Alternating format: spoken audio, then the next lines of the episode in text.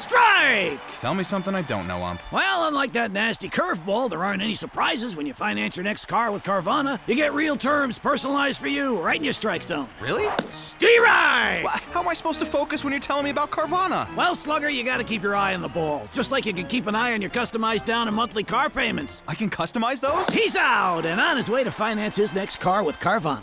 Visit Carvana.com or download the app to get pre qualified today. We'll drive you happy at Carvana.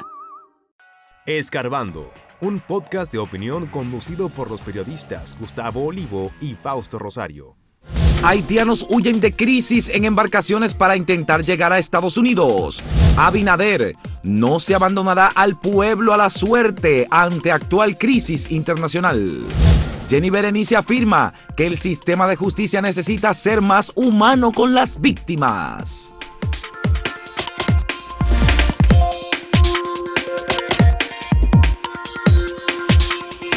La crisis internacional por la intervención de Rusia en Ucrania sigue generando efectos nocivos, desastrosos para la economía. Ayer, el fin de semana, el domingo, se notificó o se dio a conocer un salto impresionante en los precios internacionales del barril de petróleo.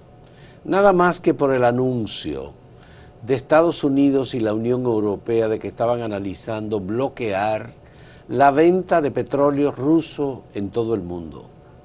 Y esta información o este análisis dio un, permitió que se produjera un salto en los precios internacionales del barril de petróleo, que había oscilado entre los 90 y 100 dólares el barril. En algún momento estuvo a 102 dólares el barril de petróleo como consecuencia de la intervención rusa en Ucrania. Pero ayer el salto fue de los 92 dólares, en donde había estado el precio del petróleo, a 125 dólares. Y esto, por supuesto, que eh, representa un golpe muy fuerte para las economías del mundo que están siendo afectadas todas por un proceso inflacionario eh, importado, por supuesto, por esta crisis, que al, mismo tiempo incluye materias primas básicas como el maíz, el sorgo y otros productos que son la base de la alimentación de una gran parte de la humanidad. Y no, y ahí hay unos insumos que se utilizan para los fertilizantes. Eh, la urea. eh, eh, hay- y hay otro, otro tipo que es algo que se extrae de la tierra, que no recuerdo el nombre ahora, que se produce mucho en Bielorrusia, por cierto. Y Brasil es un gran importador de, esos, esa materia prima. Bueno, eh, hay que decir que el que más sube siempre es del Mar del Norte, el tipo Brent, pero en este caso incluso el, el tipo Texas Petróleo, que es el más conocido en esta área, eh, también está por encima de 100 dólares el barril de crudo y los derivados. Y ya el proceso inflacionario venía a consecuencia del cese mundial de las grandes economías por la pandemia. Eh, bueno, yo me pregunto si no se hubiesen eh, impuesto estas sanciones a Rusia, si hubiese este disparo de los precios del petróleo, porque, o sea, hay que ver, porque era necesario hacer esto, imponer tantas sanciones. De hecho, hay países eh, como Suecia y otros que han dicho que no han, no han dejado de comprar y que no van a dejar de comprar porque ellos entienden en su propio interés. O sea, independientemente de que no estén de acuerdo con esa guerra, con esa invasión que hizo Putin a Ucrania, dice, espérense, el problema de ustedes no es el nuestro. Eh, y Alemania incluso fue a regañadientes, bajo presión de la Unión Europea y de Estados Unidos. El 49% del gas que consumen los alemanes procede de Rusia. Entonces, yo creo que se están autoflagelando para atender intereses e impresiones norteamericanas. Pues, y Rusia tiene las mayores reservas de gas del mundo. Y en todo esto, yo insisto, hay mucho de hipocresía, porque cuando Estados Unidos se metió a Afganistán, a Irak, ¿quién le impuso sanciones? Recordamos una sanción. Cuando Estados Unidos invadió a Grenada, una islita que es un barrio de Santo Domingo. En 1989. No, no, 82, por ahí fue con Reagan todavía, 81, 82. ¿Se le impusieron sanciones a Estados Unidos? No. Entonces es una cosa muy unilateral, eh, que no es verdad que estén defendiendo ninguna democracia. Ahí es, un- es una lucha de potencias por hegemonía y control. Lo que sí, eh, obviamente, afecta a los bolsillos de los ciudadanos de todo el mundo eh, es este salto impresionante en los precios del barril de petróleo. El presidente de la República, Luis Abinader, se anunció hoy muy temprano eh, desde el Palacio Nacional, se va a dirigir al país en uno de esos breves discursos que el presidente pronuncia en ocasión cuando quiere eh, emitir un mensaje. Ya lo hizo en el mes de febrero, eh, unos días antes de su discurso de informe a la Nación de la gestión del año 2021. Homero Figueroa, el vocero del Palacio Nacional, informó que el presidente se va a dirigir al país esta noche a las 9 de la noche en un mensaje que va a ser transmitido a través de una cadena de medios de comunicación. Obviamente no se informa cuál es el tema que va a abordar el presidente de la República, pero uno tiene que sospechar que se trata de los aumentos en los precios internacionales del crudo. O bien puede ser que se refiera al tema de la propuesta de reforma constitucional que ha sido atacada básicamente por dos partidos. Tres bueno, tres partidos. Dos, yo digo dos partidos grandes. El, son el PLD, Fuerza, del, pueblo, y el PRD. el PRD. Quizás él quiera referirse a esto, no sé. Lo de los altos precios es una situación muy difícil porque, porque ahí hay tantas variantes que no es tan fácil que un gobierno pueda decir, esta es la solución. es el centro de atención universal. Los precios en aumento de todos los productos. Es decir, los gobiernos a algunos países les va muy bien, a otros países no les va. A uno que supuestamente les va bien porque venden su materia prima cara. No, los productores de petróleo, por Sí, pero que ellos como quiera tienen que comprar otras tú cosas. Tú tienes el caso de Venezuela, tú tienes el caso de Ecuador. Venezuela ahora mismo no es que puede vender mucho porque la tienen eh, bloqueada por muchos lugares. O sea, puede vender en cierto mercado, quizás China, sí, no sé. Bueno, y lo que digo es que aún esos países, un país como Arabia Saudita, por ejemplo, gana mucha plata con el petróleo, pero eso no quiere decir que también ellos no tengan un problema de inflación porque tienen que comprar otros productos que se han encarecido. O sea, es una situación, los gobiernos pueden, los estados, subsidiar, por ejemplo, como aquí se ha estado absorbiendo una parte de los aumentos del petróleo y su derivado, lo ha estado subiendo el gobierno pero eso es una carga. Y a, su vez hacen eh, inyección de recursos, subsidios para asuntos de alimentación para los, más pobres. Mira, pero la clase media que carga pesado cada vez que va al supermercado. Hay que vincular una cosa con otra. El presidente acaba de declarar el fin de semana que el gobierno no va a dejar solo a los ciudadanos eh, más pobres de República Dominicana. No, los más pobres sí, es la clase media que es difícil. Sí, claro. Entonces, obviamente, ¿qué va a pasar? Con, con, el gobierno dominicano si va a seguir asumiendo. Ya se dijo que en el 2015 fueron, 2021 fueron 15.400 millones de pesos. No tiene de otra. Que el gobierno asumió de los aumentos de los precios internacionales no tiene de, otra. los combustibles. Tiene que seguir asumiendo esa carga, eh, lamentablemente. ¿Hasta dónde el gobierno podrá seguir asumiendo la carga? Porque si no lo asume, se le puede armar hasta un estallido social. La gente es muy sensible con esa cosa de los precios de los alimentos y demás. Bueno, Argentina ha tenido una inflación por encima de un 50%, en el caso argentino. Que además, hay que decir que recientemente el presidente argentino se declaró como la puerta de entrada de Rusia en América Latina.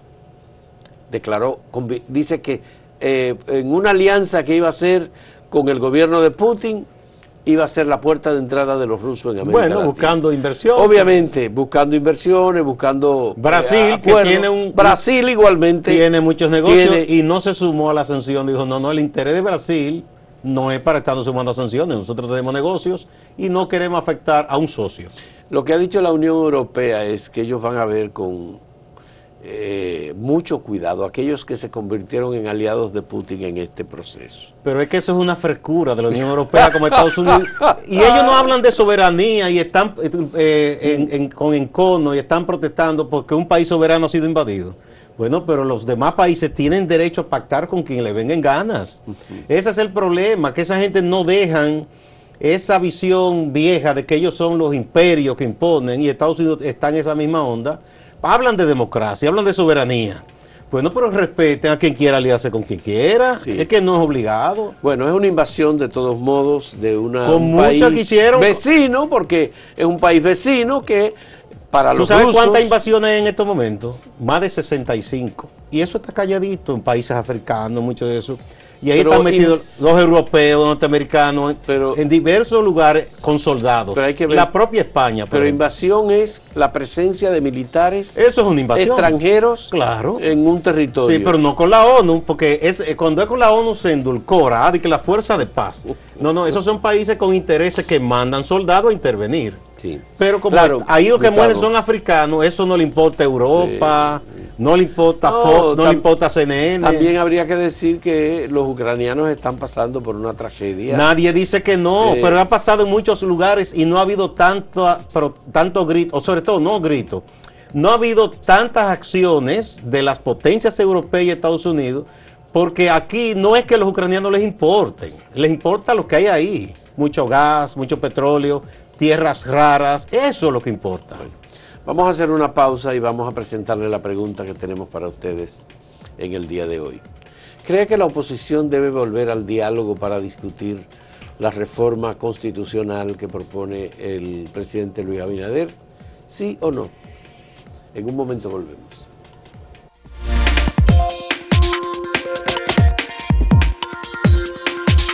Síguenos en redes sociales, arroba acento diario y arroba acento TV.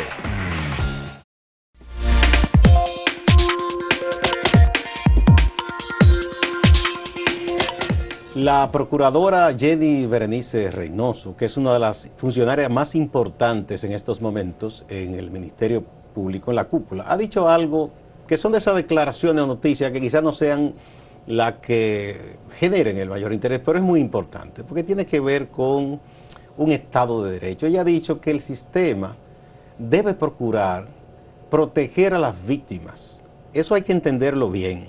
Un ciudadano, una ciudadana que es violentada en sus derechos o por un tercero o por el propio Estado o por un organismo del Estado, la policía, los militares, por ejemplo, si hay algún abuso de poder, eh, necesita el sistema responderle a esa persona que ve violado un derecho o que es estafado. Ahí vimos el caso este que ocurrió con el asunto del Discovery y esas cosas. Eh, y es importantísimo que el sistema sea un garante de derechos. ¿Por qué decimos esto? Porque hemos visto muchas, muchas historias, en el caso, por ejemplo, de mujeres eh, que son víctimas de violencia o que son engañadas eh, a la hora de una separación de su compañero.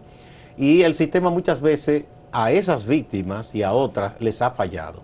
De manera que qué bueno que tengamos en el Ministerio Público, a nivel de la cúpula, una funcionaria que entienda que esto es importante, porque muchas veces esto no se le da la importancia que tiene. El Estado de Derecho, proteger a la víctima, que es la que necesita el apoyo de las autoridades, y que el sistema de justicia y el Ministerio Público le respondan, y eh, es la que está en condición de debilidad, digamos.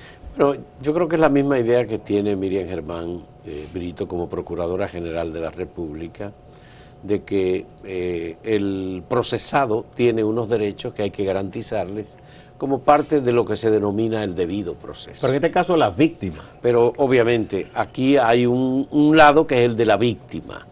Y la víctima normalmente tiene que sufrir mucho para que se le ponga atención. Muchas veces la víctima tiene que acudir a los medios de comunicación para que las Para que le escuchen, para, para que, que le escuchen atiendan. y para que les atiendan.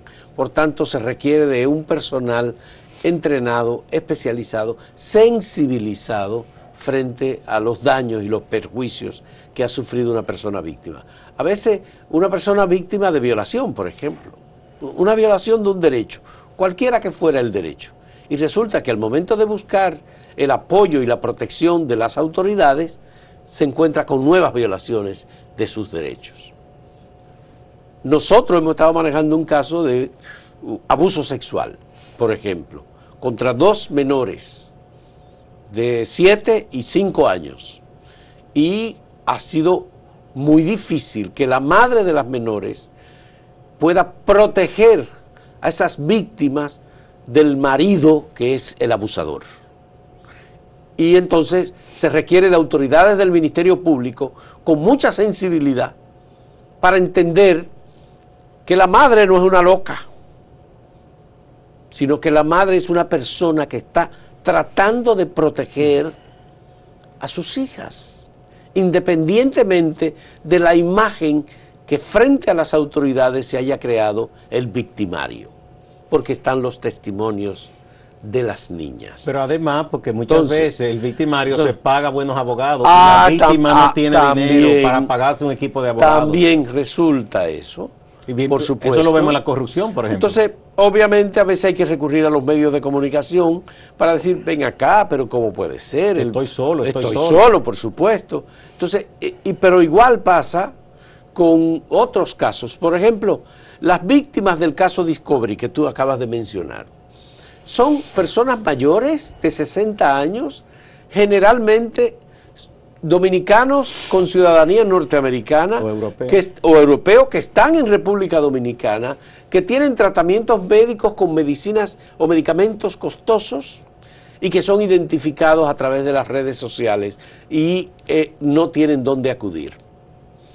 Tuvieron que acudir a la Embajada de los Estados Unidos para que les ofrecieran protección porque la extorsión se iba extendiendo. Y tienen ramificaciones en Estados Unidos y tienen ramificaciones en Puerto Rico y tienen eh, oficinas en diferentes lugares en República Dominicana. Entonces, es una situación de desamparo el que tienen estas personas. Igual lo mismo pasa con un abuso policial. Es decir, ¿qué se acaba de decir? Que los agentes policiales que atacaron a los dos evangélicos que venían de Villa Altagracia, Que los mataron, los que los mataron, luego de haberlos matado, y mira, dispáramele dos tiros al vehículo para decir que yo no dispararon Para armar, eh, Entonces, así no. un teatro, que para, muchas para armar un teatro. Entonces, obviamente se necesita de representantes de la sociedad, protección de la ciudadanía, en el caso de la policía, Ministerio Público, en el caso de representar los intereses de la sociedad y de las víctimas, bueno, que estén sensibilizados Mira, por y que no se expongan. Eh, se creó la figura, que es una figura que surgió en los países nórdicos europeos, del defensor del pueblo. Mucha gente no entiende esto eh, y quizá aquí no, no, ha, no haya dado los frutos que se esperaban.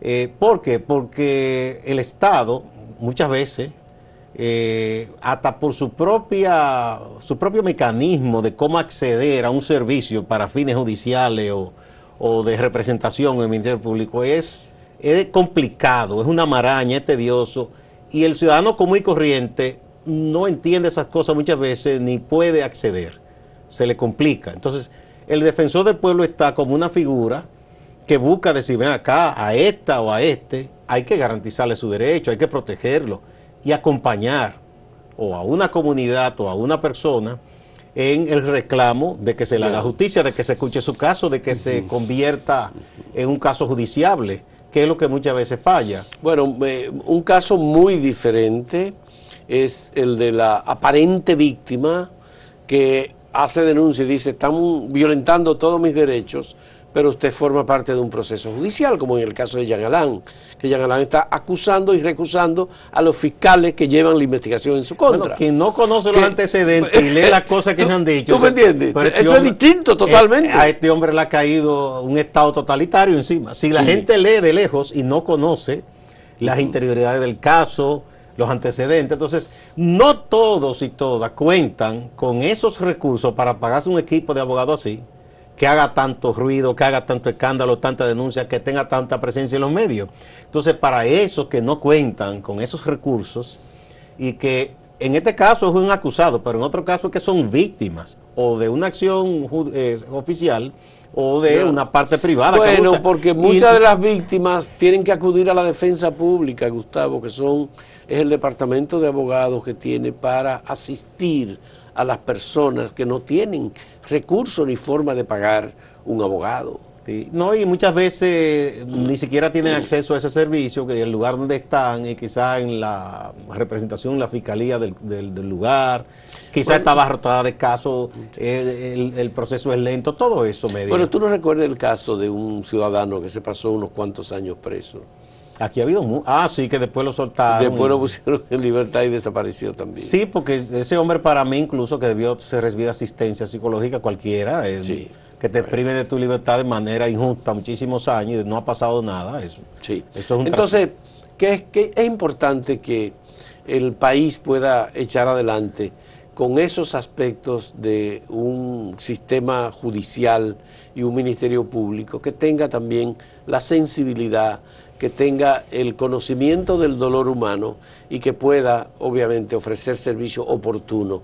Porque una cosa es el servicio oportuno y otra cosa es que cuando ya te han revictimizado, entonces que lleguen las autoridades. Bueno, Después hay de- una vieja máxima de los abogados y la gente del, del área del derecho que dicen que justicia retardada es justicia denegada. Así es como es. si no te hicieran justicia. De manera que qué bueno que tengamos esa visión en, la dirección del Ministerio Público. En este caso está la magistrada Jenny Berenice, pero igual como tú dices, la Procuradora General, doña Miriam Germán Brito, tiene esa misma visión. Y otras personas dentro del Ministerio Público que entienden que están ahí para servir y, y- y que esa, esa visión les llegue a los demás, donde quiera que estén en el Ministerio Público, que sepan que tienen que atender a la gente con, vamos a parafrasear a los médicos, que dicen hay que dar un servicio de calidad y calidez, en este caso un servicio de calidez también, de que la gente lo sienta cercano, de que les escuchen cuando Ya. tienen problemas de que le han violado un derecho. Eso tiene que ser así. La magistrada Olga Adiná, que es la representante del Ministerio Público en la provincia de Santo Domingo, tiene un caso en sus manos que nosotros esperamos que pueda atender con eficiencia, con eficacia, porque se trata de una violación y de una violación obviamente co- co- eh, representada por un abuso eh, de niñas en una familia, por un padre, ¿no? Y esta es una situación muy, muy La peor delicada, tragedia. la peor, la peor tragedia, además confirmada por el testimonio de las propias niñas con bastante crudeza. Y eso está ahí, nosotros estamos en el tema y vamos a seguir hasta que haya justicia. Vamos a pasar a una pausa y a ver de nuevo el tema de hoy para que los amigos y amigas opinan. ¿Cree que la oposición debe volver al diálogo? Eso es en el Consejo Económico y Social, para discutir la reforma constitucional, sí o no.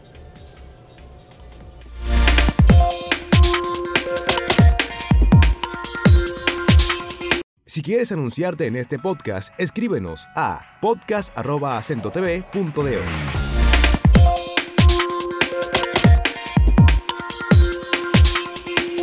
Veamos algunas de las respuestas eh, recibidas a la pregunta sobre la propuesta de reforma constitucional presentada por el presidente Luis Abinader.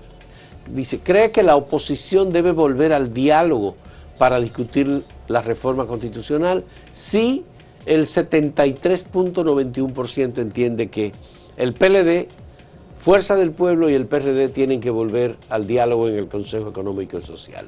Esto es en el portal. Y el no, el 26.09%. Dice que no, que no debe volver al Vamos a ver en Twitter. Aquí también el sí es mayoritario con 61%, un poco menos que en el portal, y el 39% dice que no. Hay que recordar que hay otros partidos de oposición que sí se quedaron en la discusión, como Alianza País, por ejemplo, se quedó. Veamos lo que dicen los que nos siguen a través de YouTube. El 78% dice que sí, que deben volver al diálogo y un 22% entiende que no. Veamos algunas opiniones de los amigos y amigas. Aquí dice Rafael Tolentino, creo que los partidos políticos llamados oposición mayoritaria deben de madurar y aceptar los cambios que exige la sociedad de hoy día, además de que ya no somos ciegos.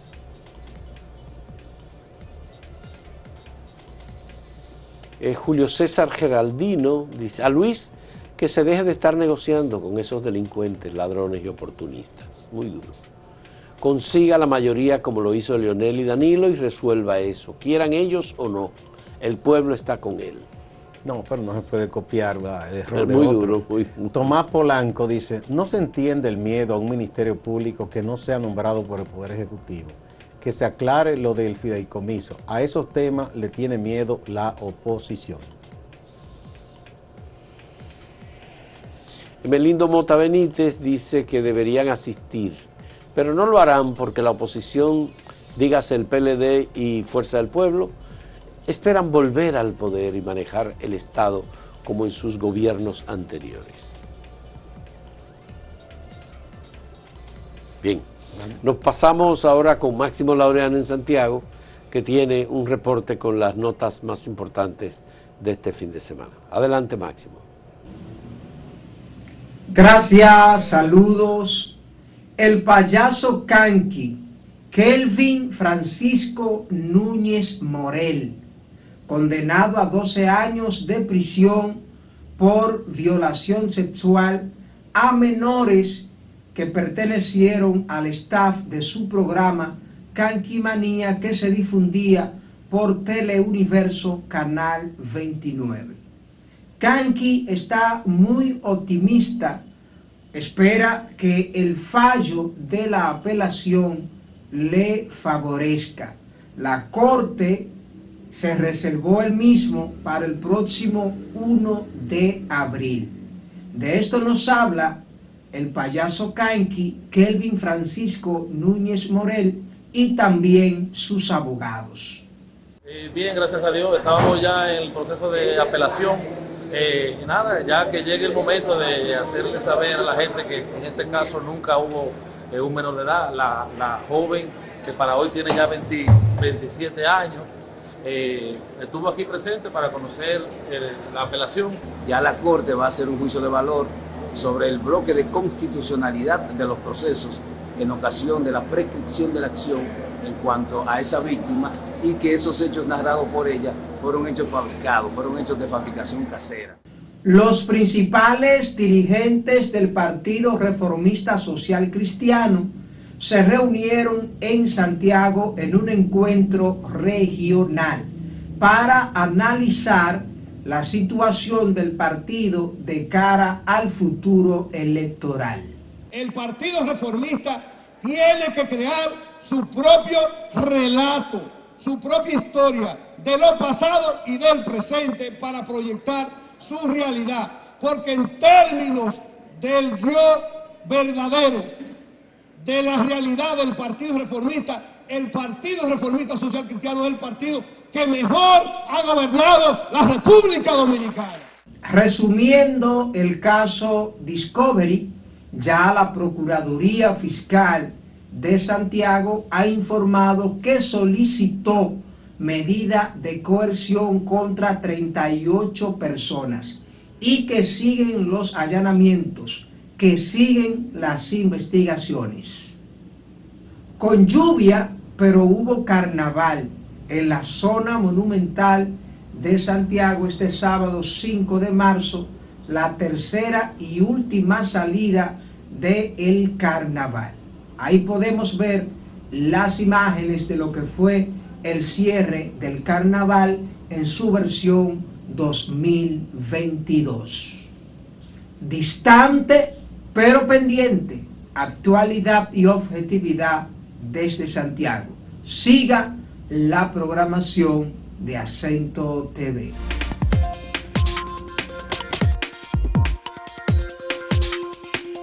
Escarbando, un podcast de opinión conducido por los periodistas Gustavo Olivo y Fausto Rosario.